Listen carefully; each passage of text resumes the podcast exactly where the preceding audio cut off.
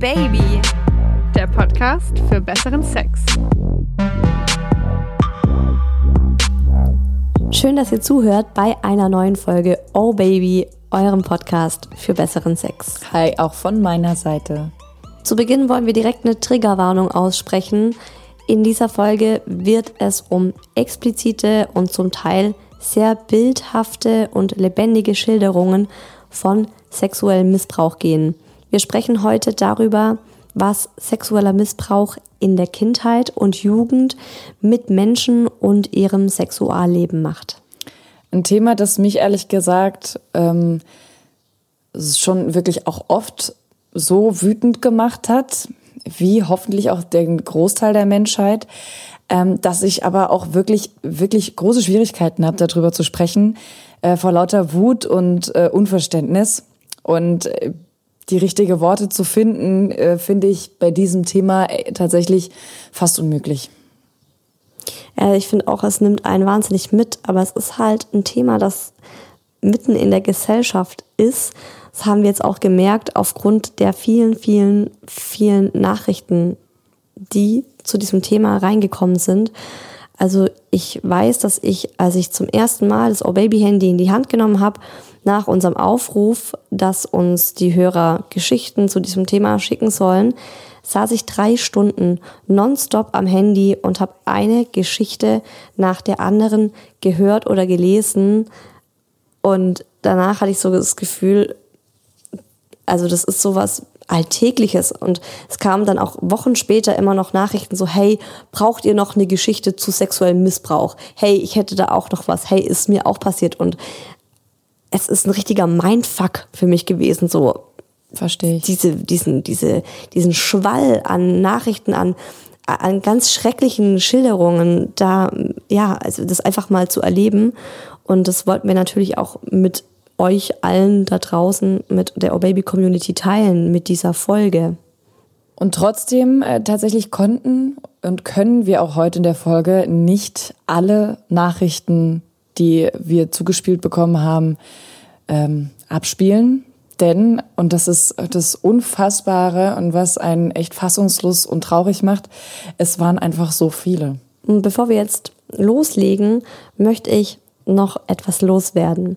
Wenn hier jetzt einer zuhört, der schon mal in seinem Leben einen anderen Menschen gegen seinen Willen zu einer sexuellen Handlung gezwungen oder genötigt oder gedrängt hat, sei es die damalige Freundin, sei es irgendein Girl im Club, sei es die eigene Tochter, der eigene Sohn, der Neffe, wer auch immer, ich möchte, dass du dir bewusst machst, dass du zu sehr hoher Wahrscheinlichkeit ein Menschenleben zerstört hast. Und das Einzige, was du tun kannst, ist dich zu entschuldigen und dich selbst anzuzeigen. Steh für deine Taten gerade und setz dich mit deiner Schuld auseinander. Ich finde es äh, gerade ziemlich treffend, dass du gesagt hast, ein Menschenleben zerstört. Ich, ähm, es ist gerade tatsächlich sehr, sehr präsent ähm, in meinem Leben. Ähm, Vergewaltigung und sexueller Missbrauch, weil ich zum einen ein Buch gelesen habe, in dem es äh, darum geht, also ein Thriller, und dann noch eine Serie auf Netflix gerade schaue und da geht's genau darum. Und ähm, im Buch muss ich sagen, ähm, war eine Passage, in dem der Vater ähm, dieser Tochter, die vergewaltigt wurde, eigentlich einen ganz treffenden Satz sagt, äh, dass ein Vergewaltiger eigentlich schlimmer ist als, als ein Mörder, weil ein Vergewaltiger gleich zwei Leben zerstört. Und zwar das eine Leben, das sie hätte leben können, unbeschwert, ohne den Missbrauch, und dann eben auch noch das Leben, das sie jetzt führt nach dem Missbrauch. Und daher finde ich, hast du gerade die absolut richtigen Worte gefunden. Also das ist einfach, ähm, das wird sehr deutlich jetzt, wenn wir die Sprachnachrichten und die geschriebenen Nachrichten vorlesen und abspielen, da muss man gar nicht mehr viel dazu sagen, weil man ja, einem ist danach einfach klar, dass das Leben der Person ein anderes ist, als es geworden wäre, wenn das nicht passiert wäre. Und wenn wir schon beim Bewusstsein sind, also wenn wir uns wirklich bewusst machen, äh, wie viele Menschen uns tatsächlich hören, uns abonniert haben. Das sind in etwa 90.000 Abonnenten auf Spotify alleine und äh, in etwa 250.000 Zuhörer, die wir im Monat so haben.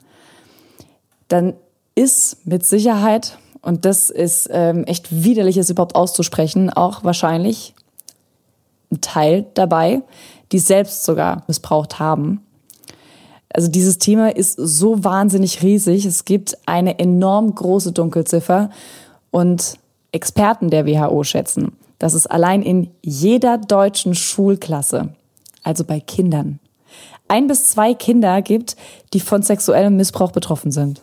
Und das finde ich halt auch so das Erschreckende, weil es ja immer niemand man kennt ja niemanden. Also ich kenne niemanden, von dem ich weiß, das ist der, der hat seine Tochter sexuell missbraucht oder der hat mal seine Ex-Freundin zum Sex gezwungen. Aber es sind einfach so wahnsinnig viele, dass also ich gehe davon aus, dass ich Menschen kenne, die ähm, Täter sind, ohne es eben zu wissen. Oder überleg mal an deine ehemaligen Klassenkameraden. Na klar, ja. Also Wenn man das wirklich so statistisch klar, ja. sieht, gar nicht vorzustellen. Und es ist ja auch in den Nachrichten im Moment so präsent. Also gerade mit diesem ganzen Kinderpornografie und es ist, ja. ähm, ich glaube, es ist aber einfach ein Thema, das für ganz viele Menschen so abartig, so schrecklich und auch so schmerzhaft ist. Also gerade auch für mich als Mutter. Ähm, ich könnte kotzen danach, wenn ich so, wenn ich sowas in den Nachrichten sehe. Also wirklich, wortwörtlich, ich könnte mich übergeben.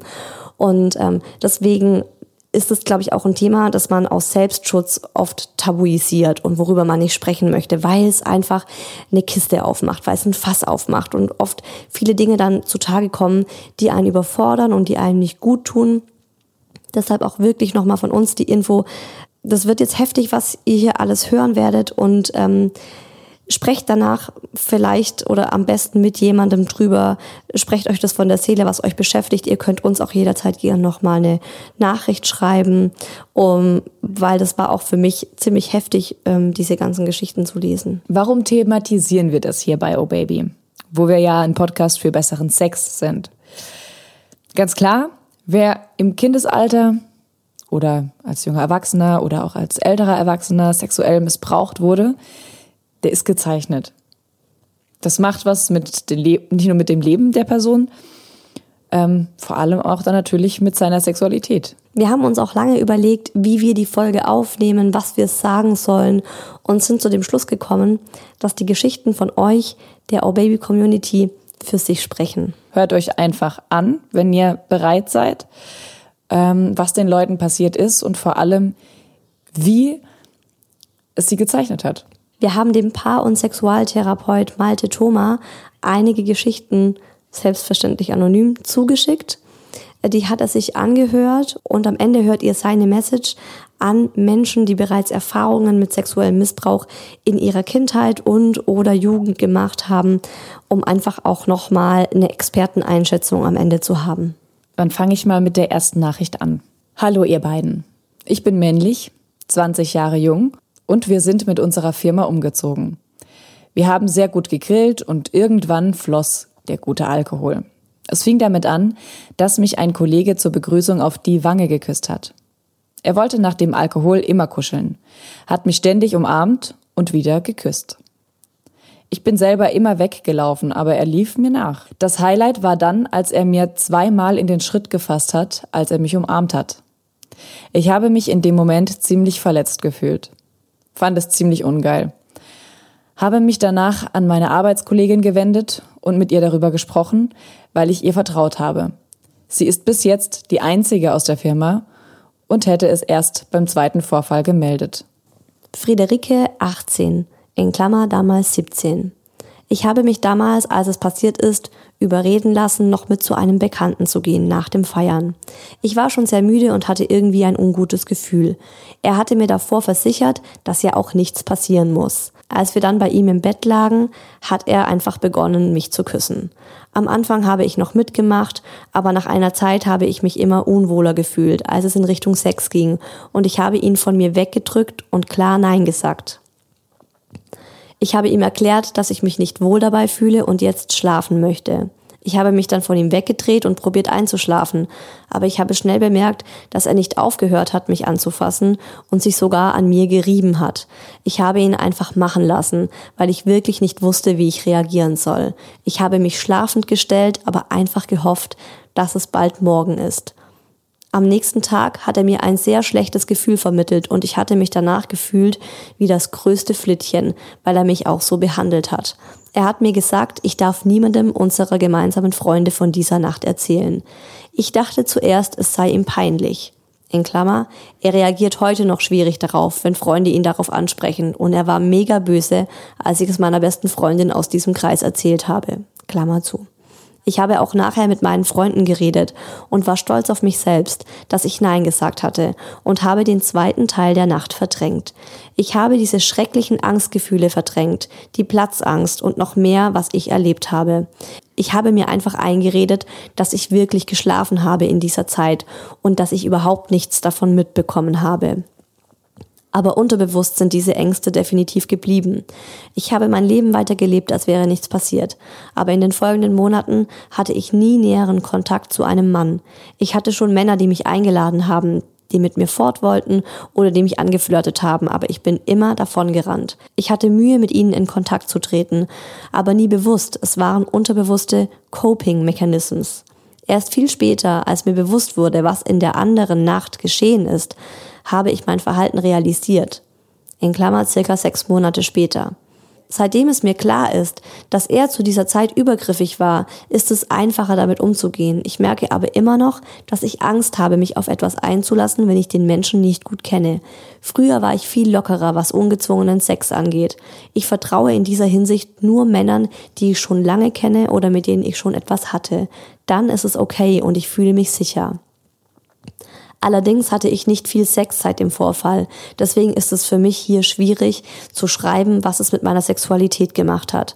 Aber jedes Mal, wenn es zum Sex gekommen ist, musste ich der Person zu 100 Prozent vertrauen. One-Night-Stands fallen für mich seit diesem Erlebnis komplett aus dem Raster. Ich hoffe allerdings stark und bin positiv, dass mir die Zeit helfen wird. Es ist jetzt sieben Monate her und ich komme immer besser damit klar. Ich bin jetzt 17. Ich war damals, ähm, oh Gott, ich glaube, ich war 14. 14 und ähm, war mit meinem ersten Freund zusammen. Wir hatten eine Fernbeziehung direkt. Er hat in Bayern gelebt und ich in Niedersachsen. Und äh, ich weiß auch gar nicht, warum ich mit ihm zusammen war. Ich glaube, ich wollte einfach nur cool sein. ich fand ihn auf jeden Fall nicht anziehend und auch immer, wenn wir uns dann gesehen haben, irgendwie habe ich nicht wirklich das Gefühl gehabt, dass ich irgendwie geil werde oder so.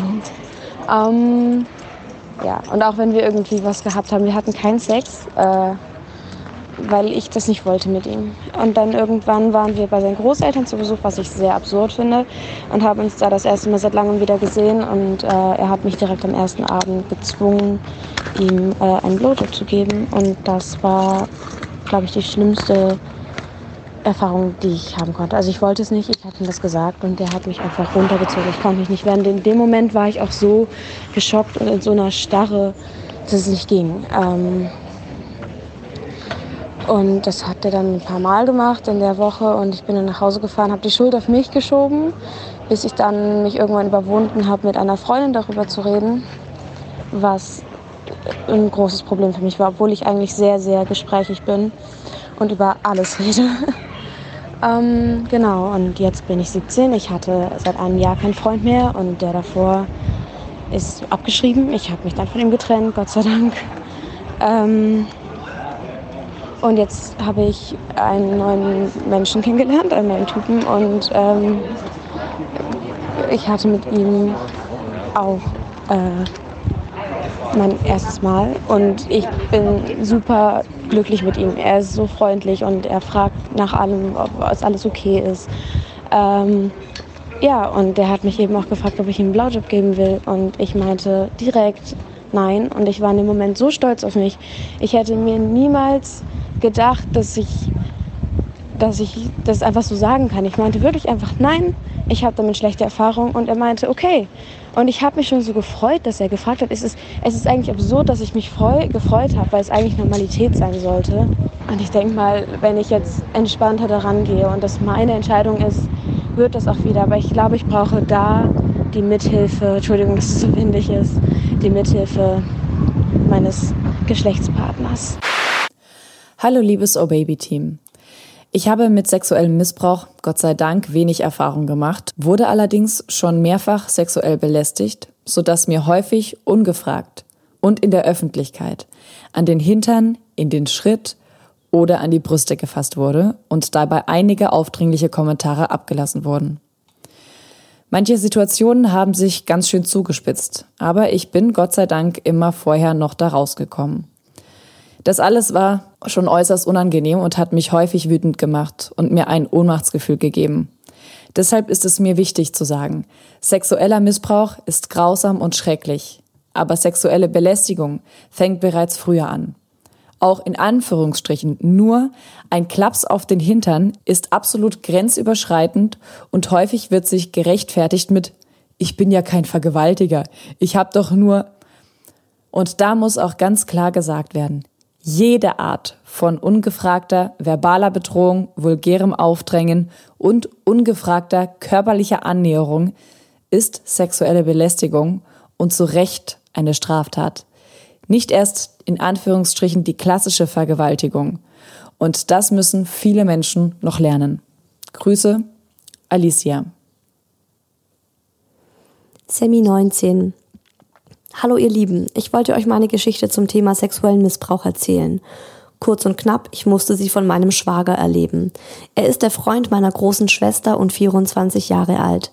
Es begann vor circa fünf Jahren, als meine Schwester noch zu Hause lebte und er immer zu Besuch kam. Wenn wir alleine waren, kam er zu mir ins Zimmer an meinen Laptop und öffnete eine Pornoseite, worauf ich einfach stumm das Zimmer verließ. Einmal hatte er geklingelt, als ich allein zu Hause war. Ich machte ihm die Türe auf, er umarmte mich und fasste mir bei der Umarmung richtig an den Hintern. Ein anderes Mal, wir waren wieder alleine in der Wohnung, kam er in Boxershorts in mein Zimmer und fragte, ob ich ein paar Bilder von ihm machen könnte, da er einen Kalender für meine Schwester zusammenstellen wollte.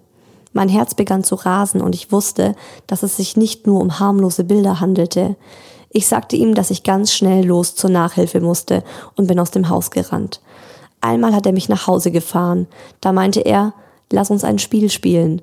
Er legte seine Hand auf meinen Oberschenkel und führte sie immer weiter nach oben, worauf ich Stopp sagen sollte, wenn es mir zu viel ist.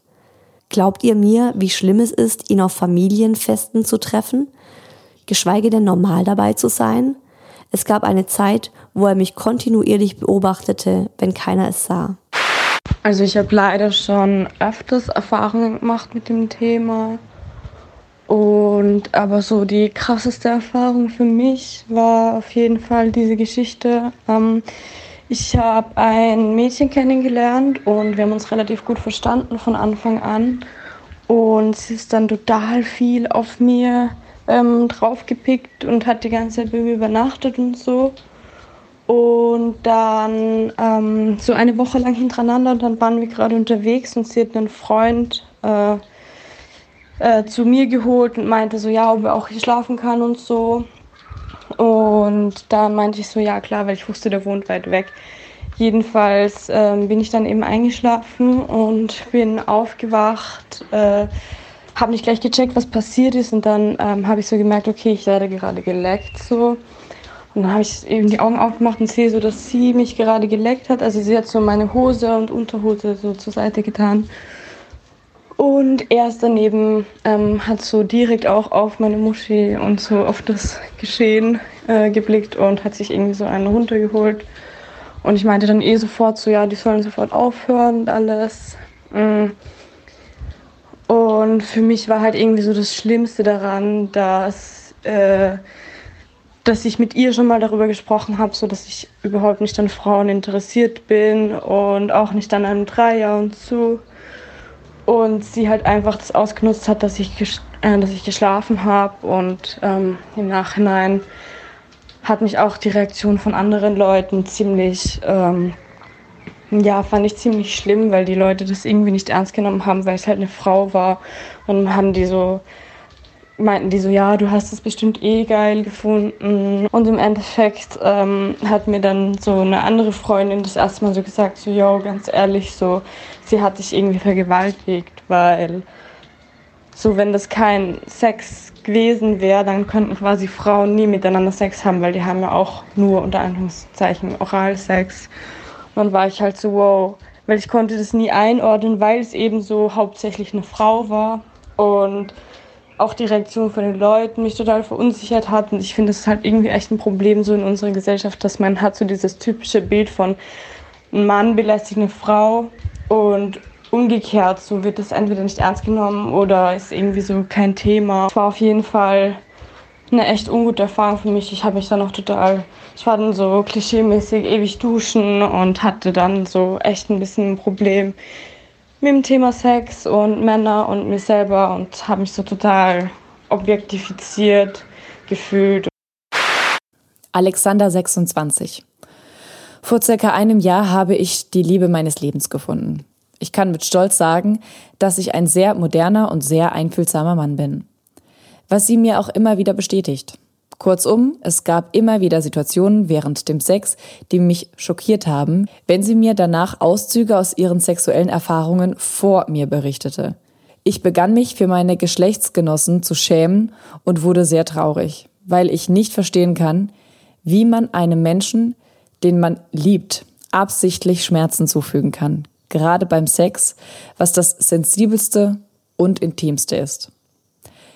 Dieses schöne Gefühl beim Sex wurde für meine Freundin durch diese Erlebnisse zerstört. Ich traue mich auch nicht, näher nachzufragen, weil ich weiß, dass traumatische Erlebnisse in welcher Form auch immer stattgefunden haben und meine Fragerei ganz schnell nach hinten losgehen könnte. Momentan habe ich selbst das Problem, dass ich mich bei ihr nicht mehr gehen lassen kann, da ich eine Barriere im Kopf habe. Ich höre ihr zu, unterstütze sie in allen Angelegenheiten und vermittel ihr Sicherheit und Geborgenheit. Mehr kann und sollte ich auch nicht machen, weil das in erfahrene psychologische Hände gehört. Ich liebe sie so sehr, dass wenn ich es könnte, ihr die Welt aus den Angeln heben würde. Aber sie auf Händen tragen reicht völlig aus. Meine Eltern haben sich getrennt, als ich acht Jahre alt war. Zu diesem Zeitpunkt hatte ich auch noch eine kleine Schwester mein Vater war schon, seitdem ich denken kann, war er schon immer ein Alkoholiker, ist es jetzt auch immer noch. Ein sehr starker Alkoholiker, weshalb auch meine Mutter ihn verlassen hat. Mein Vater hat uns zu Anfang nicht hergegeben, als meine Mutter uns mitnehmen wollte. Und ich, also ich persönlich wollte auch gar nicht von meinem Vater weg. Ich habe das nicht verstanden, wieso meine Mutter geht. Sie war für mich die Böse in meinen Augen. Und dann kann ich euch leider gar nicht so genau sagen, wie das alles direkt angefangen hat, also was jetzt der ausschlaggebende Punkt war oder wann es angefangen hat. Ich weiß es nicht mehr, habe ich wahrscheinlich verdrängt. Ähm, ich kann mich noch erinnern, der Grund, warum ich dann von meinem Vater auf jeden Fall weggezogen bin und dann doch zu meiner Mutter wollte. Ich war eines Tages mit meinem Vater auf irgendeinem Fest von seiner Arbeit und er war wieder mal betrunken und hat vor der ganzen Menge mir permanent an den Arsch gegrapst. Und diese Situation war mir so unangenehm, weil das war nicht nur so ein, so ein Klapser, wie man halt mal gibt als Vater der Tochter, also was für mich auch nicht normal ist, permanent mir da hingegrapschen wollte, dass ich auf seinem Schoß sitze und hat mir da in den Schritt gefasst vor, vor der kompletten Menschenmenge damals. Äh, daraufhin habe ich meine Mutter angerufen, dass sie mich bitte abholen soll, dass ich zu ihr möchte. Sie hat mich dann auch sofort geholt und seit dem Tag an lebte ich dann bei meiner Mutter und habe meinen Vater nur noch am Wochenende besucht. Jedes Wochenende, wo ich dann meinen Vater besucht habe, lief es immer, immer gleich ab. Er war immer betrunken. Ich, ich war auch oft in den Ferien bei ihm und in den Ferien hat er auch unter der Woche getrunken. Dann jede Nacht lag er irgendwie auf dem Küchenboden und ich habe ihn dann noch geweckt in der Früh, als sein Wecker geklingelt hat, damit er in die Arbeit geht, habe ihm noch sein Essen gemacht und alles. Und jedes Mal, wenn er dann betrunken war, seit diesem Vorfall, als das, also, also seit dem Vorfall bei seinem Firmenfest, hat er mich halt an Stellen angefasst, wo man seine Tochter einfach nicht anfassen sollte. Also im Busenbereich hat er mich angefasst, regelmäßig am Arsch, richtig begrapst. Und ähm, irgendwann hat es auch angefangen, dass er mir in den, in den Schritt gefasst hat, aber halt in die, in die äh, Unterhose hinein dann schon. Und da habe ich dann oftmals, also es war dann schon später, es ging seitdem ich acht war, bis zu meinem zwölften Lebensjahr, hab, ging das jedes Wochenende, jede Ferien so. Ähm, dann habe ich schon irgendwann angefangen, die Ausrede zu erfinden, dass ich halt meine T Tage habe, damit er mich nicht anfasst. Er hat mich auch gezwungen, bei ihm im Bett zu schlafen und dann hat er mich da halt so komisch umarmt. Ich kann es gar nicht so genau beschreiben, wie das war hat auch oft, wenn ich gesagt habe, dass ich das halt nicht möchte oder dass sich das nicht gut anfühlt, hat er nur gemeint, ja, werde ich nicht, sonst wird es schlimmer.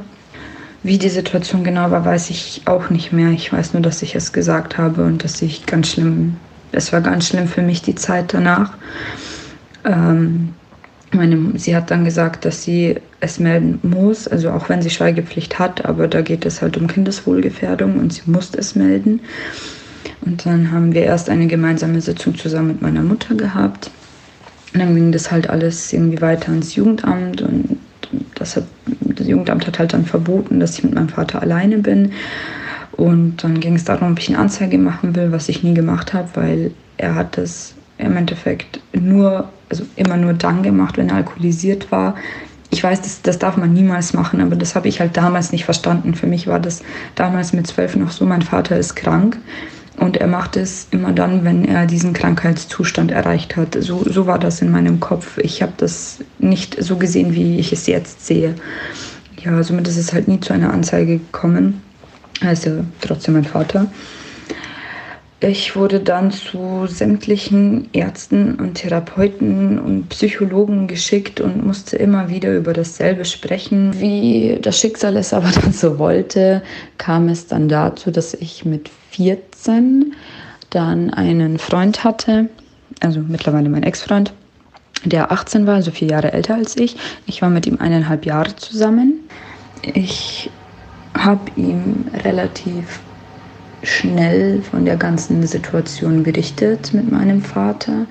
Er war auch der erste außenstehende Mensch, also außerhalb der Familie, dem ich davon erzählt habe. Ja, und nach meinem 15. Geburtstag waren wir dann ein Jahr zusammen. Und er hat dann schon von mir gefordert, dass ich mit ihm schlafe, obwohl ich ja noch Jungfrau war und ich gesagt habe, dass ich eigentlich nicht möchte, weil ich Angst davor habe. Und er hat aber irgendwann angefangen, ja, nie willst du. Und ich habe schon jetzt ein Jahr gewartet. Und dann hat er angefangen, mich jedes Mal zu beleidigen, wenn ich gesagt habe, ich möchte nicht. Er ist mir gegenüber handgreiflich geworden, wenn ich gesagt habe, dass ich nicht mit ihm verkehren möchte. Habe dann mit ihm geschlafen.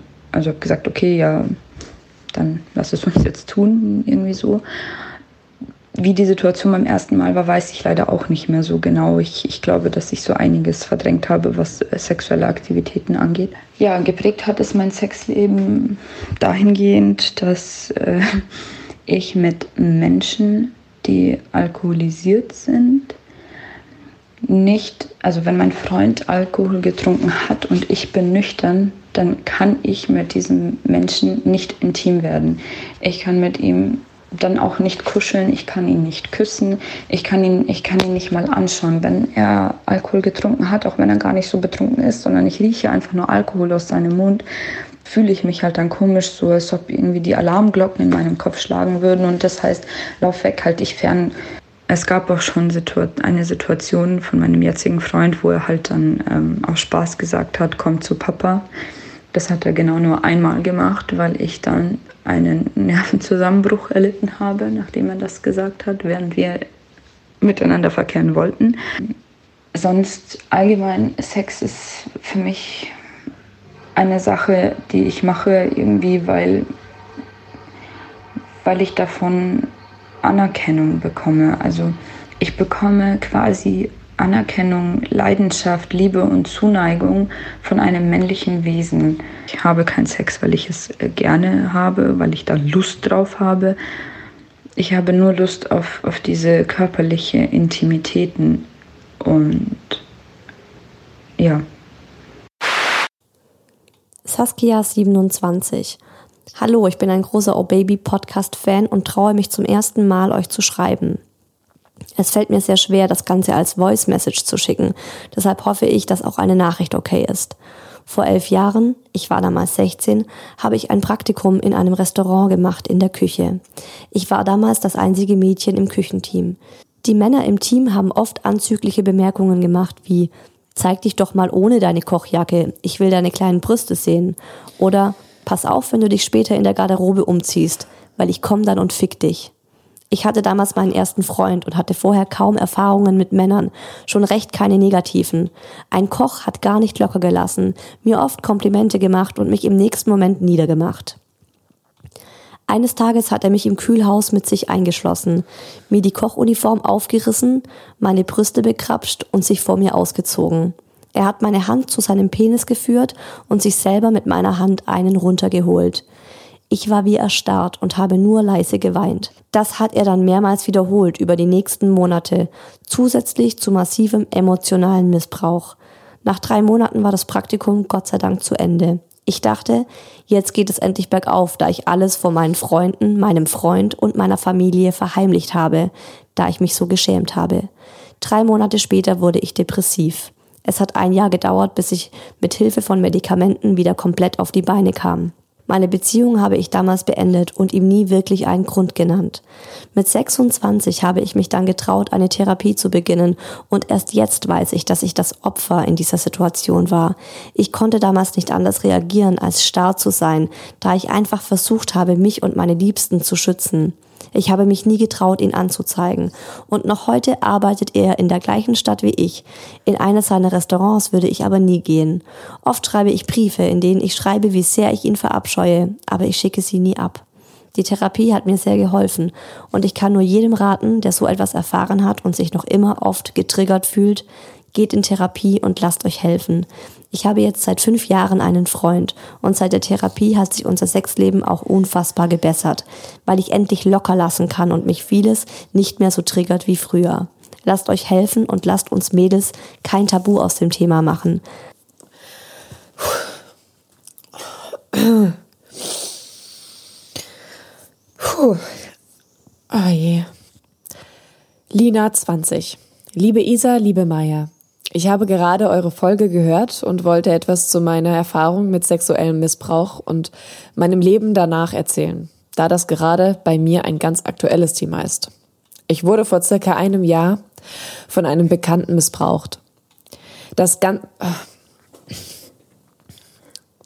das Ganze ist bei einem Sexdate passiert, bei dem ich keine Lust hatte, weil ich schlecht drauf war. Das hat der Bekannte dann gekonnt ignoriert. Ich habe das Erlebnis sehr lange verdrängt, was sich dann allerdings immer häufiger in Panikattacken beim Sex äußerte. Im Sommer bin ich dann mit meinem jetzigen Freund zusammengekommen und da ist die Panik sehr auffällig geworden. Besonders wenn ich sein Gesicht in bestimmten Positionen nicht sehen konnte, hatte ich das Gefühl, die Kontrolle zu verlieren und das Trauma erneut zu durchleben. Dann hat mein Körper komplett dicht gemacht und ich konnte nichts mehr spüren und mich auch nicht mehr bewegen. Wie in einer Angststarre lag ich dann so da. Mein Freund hat das meistens sofort bemerkt und aufgehört. Er war dann sehr besorgt und hat immer wieder gefragt, was los ist, aber ich konnte nicht antworten. Weil die Panikattacken immer häufiger auch im Alltag auftraten, habe ich mir therapeutische Hilfe gesucht. Mit meiner Therapeutin habe ich dann gelernt, das Ganze mit mehr Zeit anzugehen. Erst habe ich gar nicht mehr mit meinem Freund geschlafen und dann habe ich Stück für Stück immer nur so viel mit ihm gemacht, wie ich konnte, ohne in Panik zu verfallen. Das hat bisher ganz gut geklappt und inzwischen können wir schon ab und zu miteinander schlafen. Ich weiß aber, dass es noch sehr lange brauchen wird, bis ich wieder in Anführungsstrichen normal Sex haben kann. Ich habe ihn nicht angezeigt. Ich bin mir sehr sicher, dass er es umdrehen würde, so nach dem Motto, wir hatten uns ja extra dafür verabredet. Natürlich wollte sie das. Ich würde mir da keine hohen Chancen ausrechnen. als ich sexuell missbraucht wurde, da war ich 14, 15 Jahre alt. Ich hatte so schon eine schwere Phase mit Mobbing, Einsamkeit und vor allem hatte ich absolut null Selbstvertrauen. Ich habe dann äh, ihn kennengelernt und dachte, dass er quasi mein Weg daraus sei, weil er mir gesagt hat, dass er mich hübsch findet und äh, weil sich eben überhaupt mal ein Junge für mich interessiert hat. Aber anstatt mir zu helfen oder mir gut zu tun, setzte er mich psychisch quasi immer mehr unter Druck und verwendete alles, was ich ihm erzählte, gegen mich. Er hat mir eingetrichtert, dass Sex quasi das Ausschlaggebende ist, um bei Jungs anzukommen und dass ich ihn äh, deshalb sexuell zufriedenstellen muss, da es quasi die Bezahlung dafür sei, dass er sich eben mit mir abgibt generell. Ich wurde vorher von dem ersten Jungen, den ich verknallt war, verlassen, ähm, weil ich Nein zu äh, Sex gesagt habe. Deshalb war ich, denke ich, ähm, eben so anfällig und habe ihm das auch geglaubt, was er gesagt hat über Sex. Ähm, da ich mit ihm dann meine ersten sexuellen Erfahrungen gemacht habe, hatte ich absolut kein Gefühl dafür, was normal für mein Alter ist. Ähm, denn ich habe auch mit niemandem darüber geredet. Letztendlich wurde ich komplett auf meinen Körper reduziert und dachte, all das, was er mit mir machen wollte, ähm, müsse ich einfach durchstehen, weil das mit Sex eben so ist. Ein halbes Jahr später hatte ich zum Glück jemanden, der mir die Augen geöffnet hat und mit dem ich geredet habe. Mit dem Sex war es dann lange Zeit so, dass ich immer wieder quasi in alte Muster zurückgefallen bin, also ähm, nicht Nein sagen konnte und dann doch was getan habe, was ich eigentlich nicht wollte. Äh, immer wieder haben auch Berührungen, auch schon Umarmungen, muss nicht unbedingt gleich äh, was Sexuelles gewesen sein, aber einfach so körperliche Berührungen haben bei mir dann immer wieder Flashbacks ausgelöst und ähm, ich hatte dann immer wieder Nervenzusammenbrüche, vor allem eben auch, wenn es dann um Sex ging. Ich habe äh, im Laufe der Zeit zum Glück immer mehr positive Erfahrungen gemacht und ich habe vor allem gelernt, Nein zu sagen und gelernt, dass das auch total okay ist. Laura 20. Als ich 16 war, ging ich auf eine Dorfparty. An diesem Abend trank ich viel zu viel, da ich über meinen ersten großen Schwarm hinwegkommen wollte. Auf der Party hatte ich Lust, neue Typen kennenzulernen. Als ich schon völlig betrunken war, sprach mich einer an und fragte, ob wir nach draußen gehen wollen. Ich willigte ein, obwohl ich schon kaum mehr gehen konnte. Draußen knutschten wir rum und langsam kam bei mir ein schlechtes Gefühl hoch. Er begann mich am Po anzufassen und ich versuchte ihn von mir wegzustoßen, aber es ging nicht.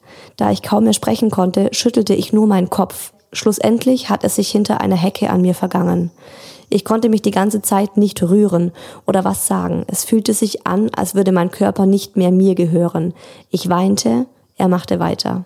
Ich erzählte erstmal niemandem davon. Ich habe den Schmerz in mich hineingefressen und das Ganze wohl auch lange verdrängt.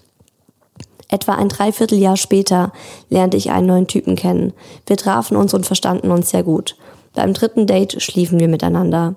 Nach dem Sex meinte er zu mir, es tut mir leid, sage ich das erst jetzt, aber ich bin nicht auf der Suche nach etwas Ernstem. Mein altes Ich hätte sich auf sowas nie eingelassen, aber eine Stimme in meinem Kopf meinte zu mir, wenn sich jeder deinen Körper nehmen kann, kannst du ihn ja auch jedem geben. So kam es, dass ich von da an immer wieder längere und kürzere Affären hatte. Sex war für mich meine Medizin gegen meine Selbstzweifel geworden. Zumindest oberflächlich. Im Inneren hat mich das wohl nur noch mehr zerstört, da es einem gar nicht gut tun kann, sein Selbstwertgefühl aufgrund von körperlicher Zuneigung anderer aufzubauen. Es kam irgendwann der Punkt, an dem ich merkte, dass es so nicht mehr weitergehen kann. Das erste Mal erzählte ich einem guten Freund von mir davon. Ich glaube, ich konnte es ihm erzählen, da wir uns nur sehr selten sehen und das für mich weniger schlimm war, als wenn ich es meinen besten Freundinnen erzählt hätte. Ich habe es zuerst nicht geglaubt, aber es tat mir wirklich gut und erst da begann ich alles zu verarbeiten. Mittlerweile bin ich 20, arbeite noch an meiner mentalen Gesundheit und bin seit kurzem in meiner ersten richtigen traditionellen Beziehung. Der Sex mit meinem Freund ist richtig gut und er bringt mich im Gegensatz zu meinen Affären bei jedem Mal zum Kommen. Ab und zu habe ich noch kleine Flashbacks. Ich ertappe mich manchmal auch dabei, dass ich indirekt denke, mein Freund sei nur an meinem Körper interessiert. Beim Sex mit ihm musste ich einmal fast weinen, als es etwas zu hart wurde und mir alles wieder hochkam. Zum Glück hat er davon nichts mitbekommen, weil ich da noch nicht bereit war, ihm die Geschichte zu erzählen. Aber ich denke, dass ich das bald werde. Danke, dass ihr über dieses Thema sprecht. Ich habe mir lange selber die Schuld für den Vorfall gegeben, da ich das Gefühl hatte, nicht deutlich genug Nein gesagt zu haben. Es hat mir geholfen, andere Geschichten zu hören. Bei allen anderen war es für mich nämlich klar, dass immer nur der oder die Vergewaltigerin Schuld hat. Außerdem dachte ich, mit mir stimmt etwas nicht, da ich danach viel Sex hatte. Auch hier half es mir darüber zu lesen, dass auch diese Reaktion durchaus verständlich ist und es auch anderen so ging. An dieser Stelle muss ich jetzt mal was zwischendurch sagen, weil es jetzt einfach auch schon zwei, dreimal kam. Es braucht kein eindeutiges Nein. Ja. Ich hoffe, dass, dass sich das ganz viele Menschen anhören und daraufhin vielleicht auch die eine oder andere zukünftige sexuelle Misshandlung, der sexuelle Missbrauch ähm, nicht stattfindet, weil sich Menschen vielleicht an diese Geschichten erinnern oder ja, es ist, sind hier halt leider bis auf einen einzigen Mann wirklich nur Frauen, die uns das geschrieben haben. Es muss eindeutig sein, dass der Gegenüber, der Part, äh, ob Männlein oder Weiblein, Lust darauf hat und es definitiv will und Ja sagt. Ja, wegen dem zum sexuellen Missbrauch, wofür ihr gerade sucht. Ich wurde mit 17 sexuell missbraucht und jetzt bin ich 18. Und irgendwie habe ich das Gefühl, dass ich dadurch sogar teilweise halt noch mehr hypersexuell geworden bin. Und das Einzige, was bei mir gar nicht mehr geht, ist sowas wie Deep Throat, weil ich dann direkt wieder Flashbacks kriege. Oder wenn jemand irgendwie das Wort Vergewaltigung im Mund nimmt, kriege ich komplett Flashbacks. Wenn der 4. Juli ist, kriege ich auch komplett Flashbacks. Damit komme ich einfach gar nicht klar. Und es ist zweimal insgesamt passiert mit derselben Person. Das verfolgt mich immer noch. Mein jetziger Freund versucht auch da zu helfen und wenn er merkt, dass ich irgendwas nicht will, aber nicht Nein sagen kann aus Angst, dass ich halt ihm irgendwie wehtue, dann stoppt er direkt. Und ich probiere halt auch Nein zu sagen, wenn ich irgendwas nicht will. Also das ist halt alles mit 17 passiert. Mit einem Typen, den ich damals auf einer Convention kennengelernt habe. Und wir sind halt näher gekommen. Und am Anfang wollte ich das alles noch, aber dann gab es so ein paar Sachen, die ich nicht wollte. Und dann hat er mich trotzdem dazu gedrängt. Und ja. Deswegen muss ich jetzt halt damit leben. Sabine 38. Vor meinem Mann gab es jemanden, an dem ich Interesse hatte und mit dem ich ausgegangen bin. Bei unserem ersten Date hat er mich abgeholt und wir hatten einen netten Abend. Als der Abend zu Ende ging und er mich nach Hause bringen sollte, ich war 17, ist mir an der ersten Abfahrt nach Hause aufgefallen, dass er die Abfahrt bewusst verpasst hatte. Ich hatte dann noch versucht, an der nächsten Abfahrt darauf hinzuweisen, Jedoch ließ er diese auch links liegen und fuhr mit mir zu sich nach Hause. In dem Moment ging es mir schon schlecht. Damals gab es noch keine Handys. Als wir bei ihm waren, verpasste er mir ein Schlafshirt. Ihr könnt euch denken, wie kurz. Ich wollte auf der Couch schlafen, doch er zog mich zu sich ins Bett. Ich war steif vor Panik und wusste nicht, was ich tun sollte. Als er anfing, mir erst an meinen Busen zu fassen und direkt danach in meinen Slip, als er dann meinen Slip auszog und versuchte, in mich einzudringen, fing ich an, panisch zu lachen. Dies hat mich tatsächlich vor einer Vergewaltigung bewahrt. Er drehte sich dann beleidigt weg und ließ mich fassungslos und weinend liegen. Er hat mich erst am Morgen nach Hause gebracht. Wie ihr euch denken könnt, hatte ich danach keine Lust auf Männer. Dann kam mein jetziger Mann in mein Leben und ich habe ihm von Anfang an erzählt, dass ich eine schlechte Erfahrung hatte. Er war so vorsichtig und einfühlsam, dass mein erstes Mal dann doch schön war. Wenn ich heute an die Situation zurückdenke, bekomme ich immer noch weiche Knie. Eine Anzeige habe ich nicht aufgegeben, da ich sicher war, ohne Beweise kann ich nichts tun. Marisa 19. Bei mir war es bei meinem ersten Mal, als ich 15 war, so, dass ich mit einem Freund öfter darüber geredet habe, dass er gerne Sex mit mir hätte. Und ich fand den Typen halt mega toll und habe echt für ihn geschwärmt. Naiv wie ich war, habe ich gedacht, dass ich mit besagtem Freund eine Beziehung anfangen könnte, wenn ich ihm den Gefallen tue und mit ihm Sex habe. Also habe ich ihm gesagt, dass wir schon mal Sex haben können, obwohl ich mir halt prinzipiell unsicher war, ob ich das wirklich machen möchte. Also kann man sagen, dass ich ein Stück weit selbst schuld bin, weil ich ihm ja gesagt habe, dass wir mal Sex haben können. Auf jeden Fall gab es dann auf einer Party die Situation, dass er mich gefragt hat, ob wir jetzt Sex haben wollen. Und ich war halt absolut nicht bereit und habe gesagt, dass mir das gerade nicht so recht wäre. Im Laufe des Abends ist dann einiges an Alkohol geflossen, beziehungsweise ich wurde ziemlich heftig von ihm abgefüllt und es ist dann doch dazu gekommen, dass wir Sex hatten. In dem Moment war das nicht mal so schlimm für mich, weil ich einfach mega betrunken war. Aber im Nachhinein war es einfach nur schrecklich, weil er meine Betrunkenheit absolut ausgenutzt hat, obwohl er ja wusste, dass ich es nicht wollte. Am schlimmsten war es für mich dann aber, dass er damit mega geprahlt hat und es überall rum erzählt hat. Und wenn ich mit meinen Freunden darüber geredet habe und halt auch gesagt habe, wie das von mir aus war und auch wie schlimm ich mich im Nachhinein deswegen gefühlt habe. Aber die meisten, eigentlich fast alle meiner Freunde, haben mir deutlich zu verstehen gegeben, dass ich selbst schuld bin und ihm ja voraus schon zugestimmt habe, Sex mit ihm zu haben. Ich habe tatsächlich relativ lange geglaubt, dass das meine Schuld ist aber jetzt habe ich mit der Sache abgeschlossen. Auch wenn es recht lange gedauert hat und ich habe manchmal das Gefühl, dass der Fakt, dass mein erstes Mal eher ohne meine Zustimmung erfolgt ist, mein Sexleben absolut geprägt hat. Weil bevor ich wirklich damit abgeschlossen habe, würde ich sagen, dass ich mit verhältnismäßig vielen Typen Sex hatte und auch relativ anspruchslos bei der Partnerwahl war. Und ich habe halt das Gefühl, dass ich diese Phase hatte, weil ich demjenigen, mit dem ich mein erstes Mal hatte, nicht das Gefühl geben wollte, etwas Besonderes zu sein. Und weil es mir dann auch das Gefühl gegeben hat, selbst bestimmen zu können und selber entscheiden zu dürfen, mit wem ich wann und wie Sex habe.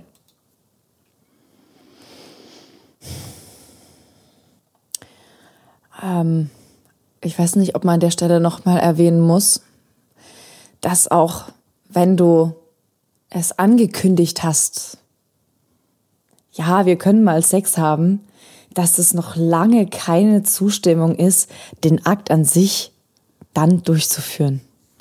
Also das sich einreden Absolut. lassen zu müssen, ja. also das ist ähm, und auch die Freunde, die ihr dann sagen, ja, im Grunde hast du selbst Schuld. Alter, was geht denn ab? Wie kann man das zu einem Mädchen sagen? Wie kann man das zu einer Freundin, zu einer Bekannten sagen? Es ist immer eine Momentsache. Du kannst ihm davor, du kannst ihm davor schriftlich geben, dass du dich von ihm entjungfern lässt. Wenn du in diesem Moment keine Lust hast, dann hat er dich nicht anzufassen. 15 war sie. 15. Ich glaube, dass es ähm, ganz oft tatsächlich einfach noch gar nicht ankommt, dass vielleicht äh, gerade junge Männer auch und so wie es auch aussieht, junge Frauen gar nicht wissen, wann sie ähm, sexuell belästigen oder belästigt werden. Also dass das auch erst im Nachhinein oftmals ähm, klar wird, dass das nicht in Ordnung war, diese Situation auszunutzen, weniger als in Ordnung. Auf der anderen Seite die Mädels gar nicht begreifen, dass das äh, eine Straftat ist. Also wir haben jetzt wirklich nur einen Teil der Nachrichten vorgelesen und abgespielt, die wir zugeschickt bekommen haben. Und das sind sehr viele erschütternde Geschichten. Und ich habe auch allen persönlich darauf geantwortet und auch immer die Frage gestellt, hast du das zur Anzeige gebracht? Und was mich zu diesen ganzen Geschichten noch mindestens genauso stark erschüttert, ist, dass die Antwort jedes Mal Nein war. Wir haben hier in der Sendung eine Dunkelziffer von 100 Prozent. 100 Prozent. Also es hat wirklich keine eine Anzeige erstattet. Alle von den Tätern sind ohne rechtliche Folgen davon gekommen und wer weiß, wie vielen sie das noch angetan haben. Also wir können wirklich nur jede und jeden von euch bestärken und euch sagen, öffnet euch eurem Umfeld, sprecht über das, was euch passiert ist. Ich meine auch gerade Täter im Verwandtenkreis, dieser Freund der großen Schwester, der immer noch am Familientisch sitzt, weil das niemand aus der Familie weiß. Und ich weiß, ich stecke nicht in eurer Haut. Ich kann mir nicht vorstellen, wie schwierig das ist und wie es euch geht. Aber als Außenstehende möchte ich euch einfach sagen, ihr habt keine Schuld. Es ist nicht eure Schuld. Redet darüber, öffnet euch und zeigt das an. Erzählt's den Leuten. Also lassen wir diese Scheiße nicht mehr weitergehen. Lassen wir diese Leute nicht mehr damit davonkommen. Das ist nicht immer so einfach. Ne? Oftmals ist es ja, ja auch dann so, dass nicht, ja. es ähm, einfach auch Jahre zurückliegt. Und es ist leider Tats Tatsache, dass es einfach, dass die Beweise oftmals fehlen. Und ähm, auch das zu Recht natürlich ähm, bewiesen werden muss, weil man halt mit genau so einer Anschuldigung, wenn sie denn auch nicht stimmen mag, ein Leben von einem Mann komplett zerstören kann. Und ähm, trotz trotz allem möchte ich das einfach trotz ja, ermutigen. Allem, genau.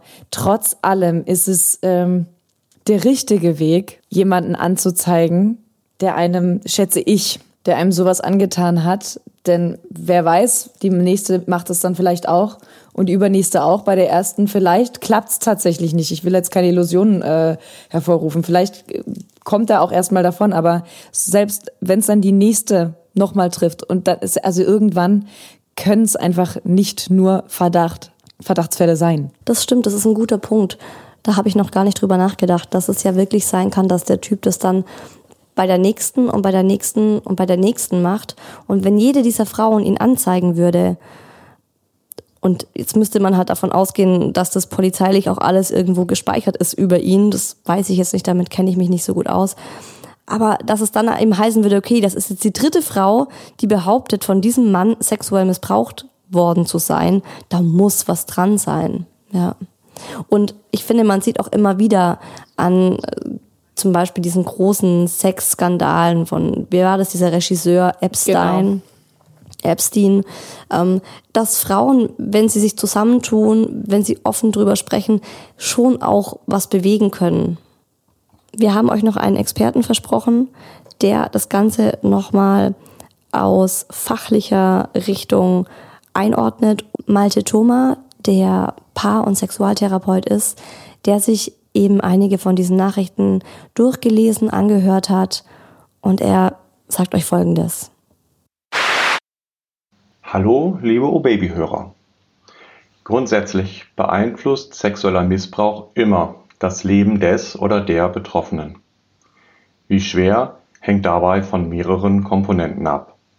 Es macht natürlich einen Unterschied, ob der Missbrauch über lange Zeit im Kindesalter geschieht oder ob es eine Vergewaltigung auf dem Weg von der Disco nach Hause ist. Auch wenn jeder Mensch unterschiedlich auf ein solch gewaltsames Erlebnis reagiert, dürfte es in fast jedem Fall zu einem Trauma kommen.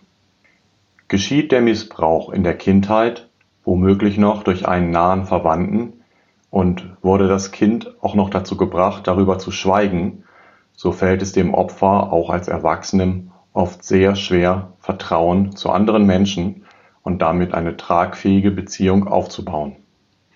Ein derart traumatisierter Mensch erlebt seine Umwelt oft als feindlich und unkontrollierbar und sich selbst oft als verletzt, schutz- und wertlos. Durch die Traumatisierung selbst wenn sie nicht mehr bewusst erinnert werden sollte, befindet sich der Körper permanent in Alarmbereitschaft, sozusagen auf Flucht programmiert. Damit gehen dann oft psychosomatische Störungen wie Schlafstörungen, Albträume, Kopf- und Rückenschmerzen, Vaginismus, also Schmerzen beim Eindringen, und Essstörungen einher. Ein früher Missbrauch bedeutet nicht zwangsläufig, dass ein Opfer sexuellen Missbrauchs keinen Sex haben könnte. Eine mögliche Bewältigungs- oder vielmehr eine Verdrängungsstrategie kann es sogar sein, möglichst viel Sex zu haben. Wenn zum Beispiel ein kleines Mädchen gelernt haben sollte, dass sein Vater es dann besonders gern hat oder zumindest nicht mehr schlägt, wenn es seinen Schwanz in den Mund nimmt, dann wird es womöglich auch als junge Frau glauben, nur auf diese Art und Weise Zuneigung, Zärtlichkeit und Anerkennung von Männern erreichen zu können. Jede traumatische Erfahrung, die nicht aufgelöst wird, hat zur Folge, dass der Organismus auf einem erhöhten Stressniveau bleibt und ständig in Fluchtbereitschaft oder einer Art Erstarrung verharrt. Es stellt sich natürlich die Frage, ob eine Heilung nach einem Missbrauch überhaupt möglich ist. Wenn wir unter Heilung ein Ungeschehen machen oder ein Vergessen verstehen, dann leider nicht. Der menschliche Geist ist zwar in der Lage, sich eine Weile durch Verdrängen zu schützen, um weiter zu funktionieren, doch dieser Prozess kostet auch permanent Kraft und Energie. Und irgendwann kommt dann doch der Zeitpunkt, an dem sich die Erinnerung in irgendeiner Form bemerkbar macht. Spätestens dann wird es Zeit, einen Therapeuten aufzusuchen, der sich mit dem Thema auskennt und einem behutsam dabei unterstützt, das Trauma zu bearbeiten. Selbstverständlich spricht auch nichts dagegen, mit guten Freunden oder Freundinnen darüber zu sprechen. Doch selbst die besten Freunde sind häufig überfordert, wenn es um das Thema sexueller Missbrauch geht. Ich empfehle jedem und jeder, der oder die Opfer sexuellen Missbrauchs geworden ist oder dies vermutet, sich so früh wie möglich um professionelle Unterstützung zu kümmern. Weil der Missbrauch sowohl auf physischer, also körperlicher, als auch auf psychischer, also geistiger Ebene geschehen ist, empfehle ich als begleitende Maßnahme auch Körperübungen. Das kann so etwas wie Tanzen, Tai Chi oder Yoga sein oder auch Selbstliebe-Rituale, wie sie im Tantra angeleitet werden. Alles, was dabei unterstützt, neue, positive Körpererfahrungen zu machen, ist gut geeignet. Zum Abschluss noch eine kleine Geschichte, die vielleicht deutlich macht, warum es gerade nach einem Missbrauch so wichtig ist, sich selbst auf den Weg zu machen, um aus der Opferrolle herauszukommen. Stell dir vor, du stehst entspannt und voller Vertrauen auf einer Brücke und betrachtest den darunter fließenden Fluss.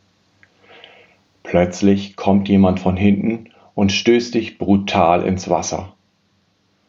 Dann hilft es dir nicht, wenn der Täter für sein Vergehen bestraft wird. Und auch den Fluss dafür zu beschimpfen, dass er dich mit sich fortträgt, rettet dich nicht.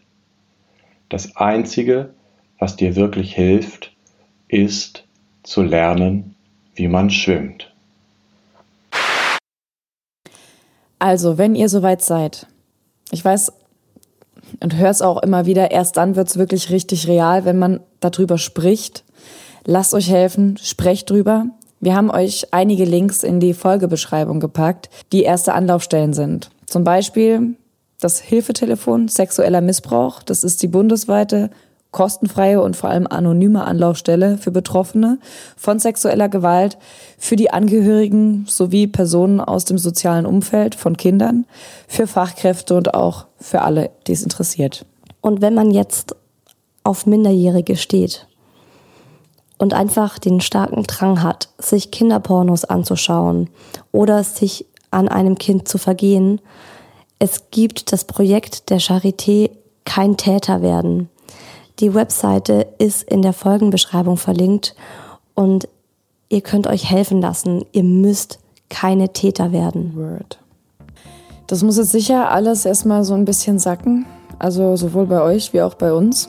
Ähm, ich kann mir nur im Ansatz vorstellen, äh, was es bei dir, liebe Isa, ähm, gemacht hat, die ganzen Nachrichten überhaupt auszusortieren und ähm, sie sich anzuhören. Also auch da muss ich echt sagen, auch mein Respekt an dich. Ähm, auch für mich war das jetzt gerade echt ähm, wirklich hart, das zu hören. Ja, es ist auch immer, ich finde, das ist jedes Mal wieder hart. Es ist nicht so, dass man irgendwann sagt, ja, passt. Ja. 50. Nachricht, alles klar. Es ist einfach, jede Nachricht für sich ist ja, ja schrecklich. Nächsten Mittwoch gibt es hier wieder einen Hörerquickie mit der Frage eines männlichen Hörers, bin ich ein Partner zweiter Wahl, weil ich eine Ex-Frau und ein Kind habe? Bis dahin, habt eine schöne Zeit, passt auf euch auf und kommt doch mal wieder. Oh yeah.